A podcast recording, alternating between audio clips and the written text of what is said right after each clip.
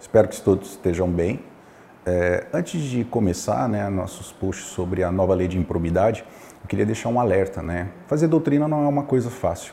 Ela parte de um pressuposto de é, honestidade intelectual com o seu leitor.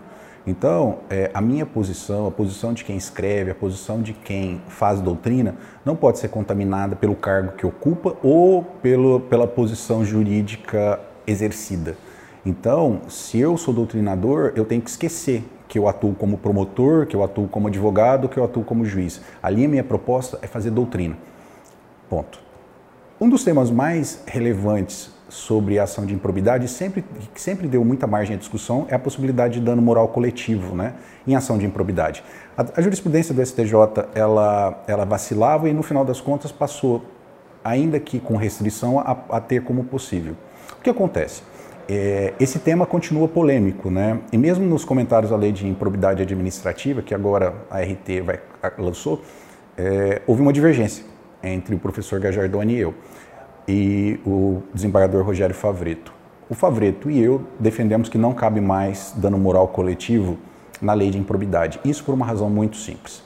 É, a, o artigo 12, que trata das penas, passou a usar a expressão dano patrimonial, quando no passado era só dano.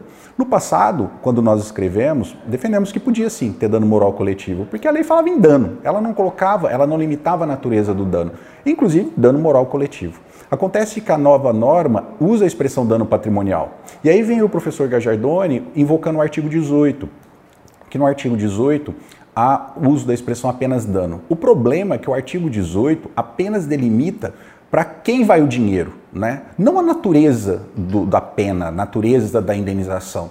A natureza da pena, a natureza da indenização são delimitados no artigo 12. E no artigo 12 o legislador foi claro: dano patrimonial. Então, goste-se ou não, houve uma clara, precisa é, é, vontade do legislador no sentido de limitar as indenizações, os danos ressarcíveis em ação de improbidade apenas aos danos patrimoniais. E aí vem o Carlos Maximiliano, né? A interpretação pode ser audaciosa, ela pode ser inovadora, mas ela deve ser sempre respeitadora da lei.